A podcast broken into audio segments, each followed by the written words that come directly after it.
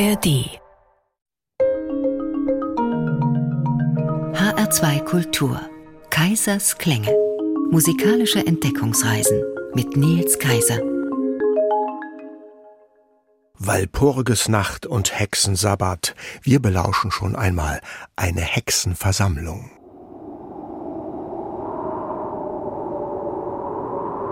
Wann treffen wir drei wieder zusammen? Um die siebente Stunde am Brückendamm. Am Mittelpfeiler. Ich lösche die Flammen. Ich mit. Ich komme von Norden her. Und ich von Süden. Und ich vom Meer. Hei, das gibt ein Ringel rein. Und die Brücke muss in den Grund hinein.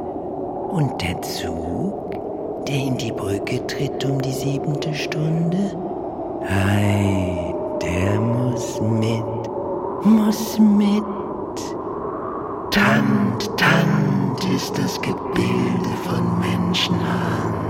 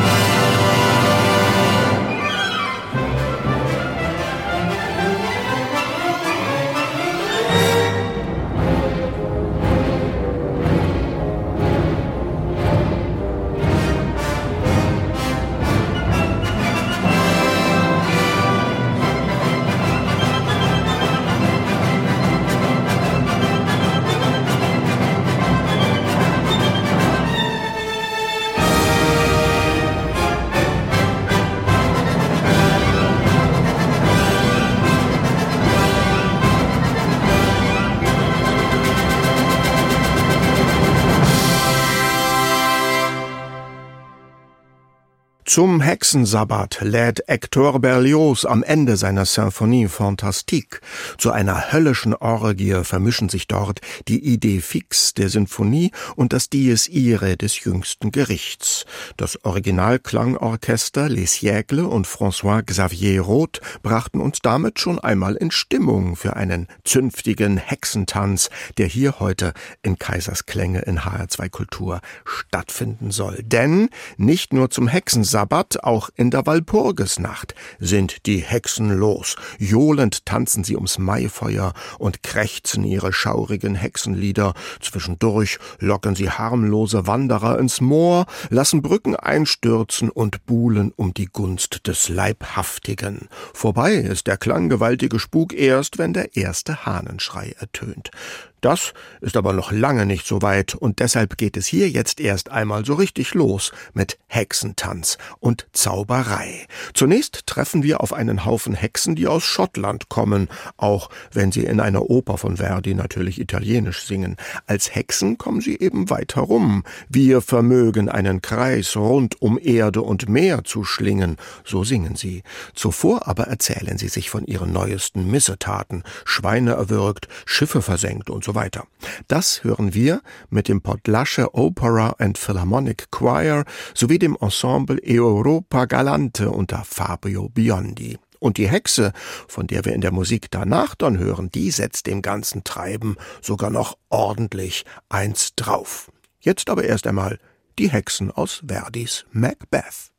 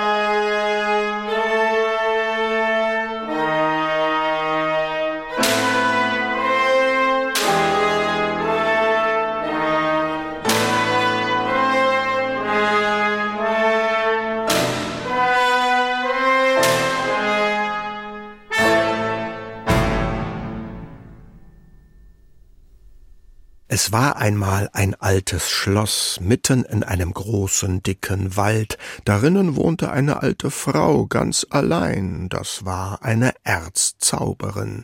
Wenn eine keusche Jungfrau dem Schloss nahe kam, so verwandelte sie dieselbe in einen Vogel und sperrte sie dann in einen Korb ein und trug den Korb in eine Kammer des Schlosses. Sie hatte wohl siebentausend solcher Körbe mit so raren Vögeln im Schlosse. So erzählen es die Brüder Grimm im Märchen von Jorinde und Joringel, und so erzählt es auch Heinrich Sutermeister in seiner 1934 entstandenen Radiooper über dieses Märchen. Jede Menge gespenstische Atmosphäre verleihen der Hexe in ihrem Zauberwald Chor und Orchester der Staatsoperette Dresden, dirigiert von Ernst Theis.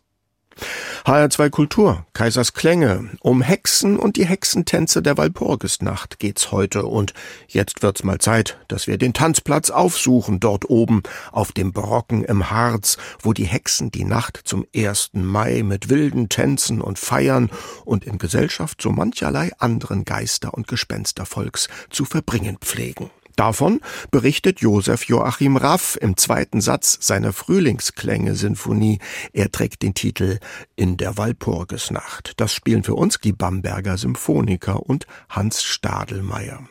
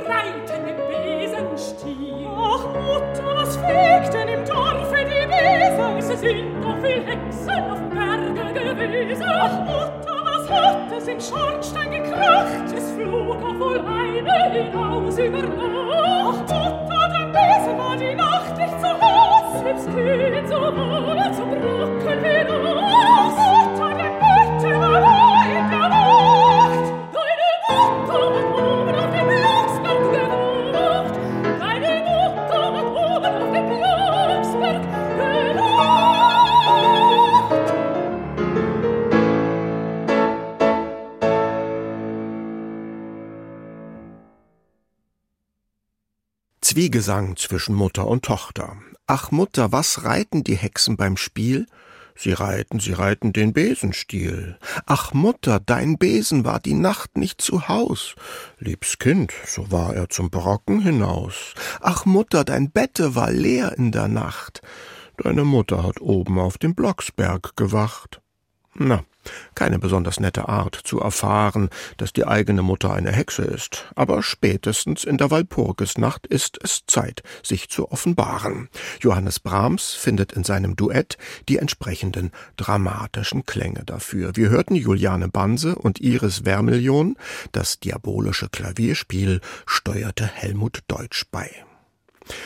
Bleiben wir bei den Hexen und ihren Tänzen. Besonders galant sind die natürlich nicht. Eher im Gegenteil. Mit ihren Tanzbewegungen sind die Hexen nicht gerade besonders synchron. Wenn die eine vortanzt, dann hinken die anderen mindestens einen halben Takt hinterher. Sie tanzen sozusagen im Kanon. Und deshalb trägt der Oktavkanon im dritten Satz des Streichquartetts Opus 76 Nummer 2 von Josef Haydn auch den Titel Hexenmenuett. Für uns tanzen jetzt ums Maifeuer die Streicher vom Tokyo String Quartet und danach kommen wir dann mal zur bekanntesten Märchenhexe überhaupt. Musik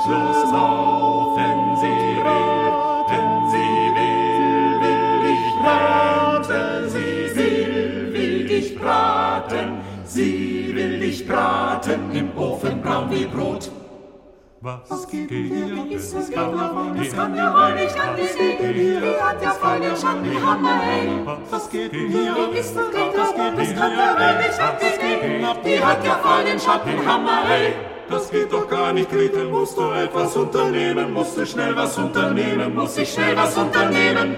Ding, ding, ding, ding, ding, ding, ding, ding, ding, ding,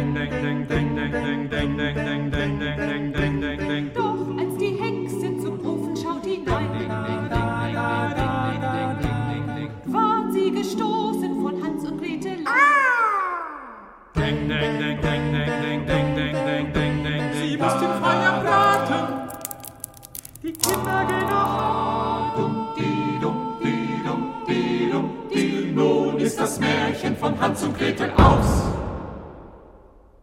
So, das war jetzt die Kurzfassung von Hänsel und Gretel. Und sie war nicht nur kürzer, sondern auch eine ganze Spur humorvoller als das Original. Selbst wenn Text und Melodie der Volksweise entsprachen, die um 1900 herum entstanden ist und die seitdem alle Kinder im deutschen Sprachraum im Ohr haben. Eine lustige Note aber verlieh dem Lied der Hamburger Komponist Wolf Kerschek in seiner Version für A cappella Ensemble. Vorgetragen haben sie uns soeben die fünf Herren plus Dame von Singapur.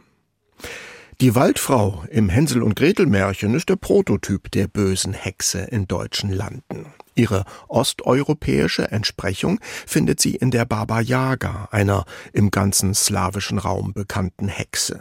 Sie lebt in einer mobilen Hütte auf Hühnerfüßen, ernährt sich gleichfalls von Menschenfleisch und dekoriert ihren Gartenzaun mit abgenagten Schädeln.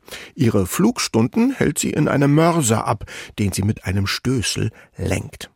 Modest Mussorgsky hat ihr in den Bildern einer Ausstellung ein musikalisches Denkmal gesetzt. Weil Mussorgsky uns aber nachher auch noch zu einer Nacht auf dem kahlen Berge mit allerlei Hexen und Geistertanz einladen will, lassen wir heute einmal seinen russischen Landsmann Anatol Ljadow von der Baba Yaga erzählen. Ljadow schildert mit nicht weniger martialischen Klängen einen Ausritt der fliegenden Hexe auf ihrem Mörser.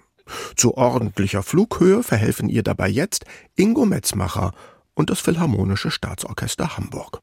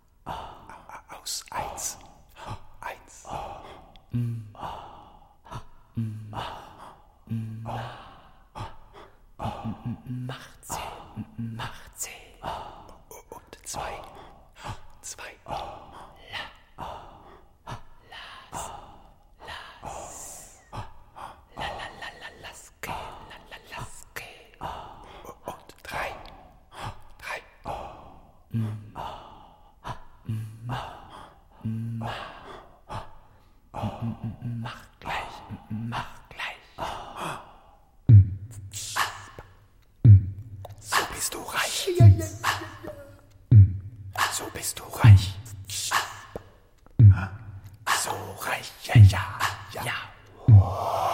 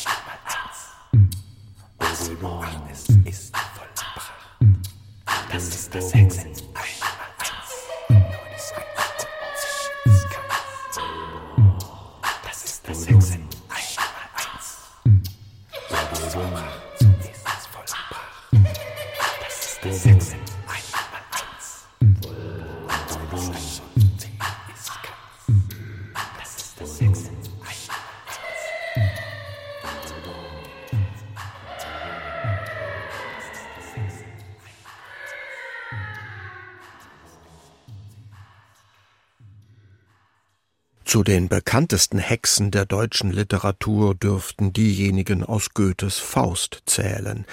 In der Hexenküche wird dort zu allerlei esoterischem Spektakel das Hexen einmal eins zelebriert. Sich diesem Hexenspruch zu unterziehen kann sich lohnen, ist er doch entscheidender Bestandteil bei der Zubereitung eines Verjüngungstrankes. Und den genießt der alternde Dr. Faust in vollen Zügen, auch wenn er, während die Hexe ihr verqueres Einmaleins aufsagt, murmelt, mich dünkt, die Alte spricht im Fieber. Naja, vielleicht sollte sie einfach selbst mal von ihrem Trank probieren. Das Hexen einmal eins hörten wir mit der Berliner Kultband Die Elefanten. Die Hexen, die in der Walpurgisnacht auf dem Blocksberg respektive Brocken tanzen, die gibt's jedenfalls in jeder Altersgruppe. Und das dürfte sich auch auf dem Lysaia Gora so verhalten, dem kahlen Berg, der in der slawischen Mythologie die Entsprechung zum Blocksberg darstellt. Dort wird allerdings nicht in der Nacht zum 1. Mai getanzt, sondern erst am 23. Juni in der Johannesnacht. Wenn man Modest Mussorgsky und seiner sinfonischen Dichtung Eine Nacht auf dem kahlen Berge glauben darf, dann geht's da aber nicht weniger wild und ekstatisch zu als in der Walpurgisnacht auf dem Blocksberg. Von der Versammlung der Hexen und ihrem Geschwätz über Satans Einzug und die schwarze Messe bis zum abschließenden Hexensabbat. Den feiern wir jetzt in der Orchesterbearbeitung von Leopold Stokowski mit dem Bournemouth Symphony Orchestra und seinem Hexenmeister José Cerebrière. Und danach lauschen wir dann noch einmal den Tänzen einer der vielen Shakespeare'schen Hexen. Jetzt treffen aber erst einmal die ersten Besucherinnen auf dem kahlen Berg ein.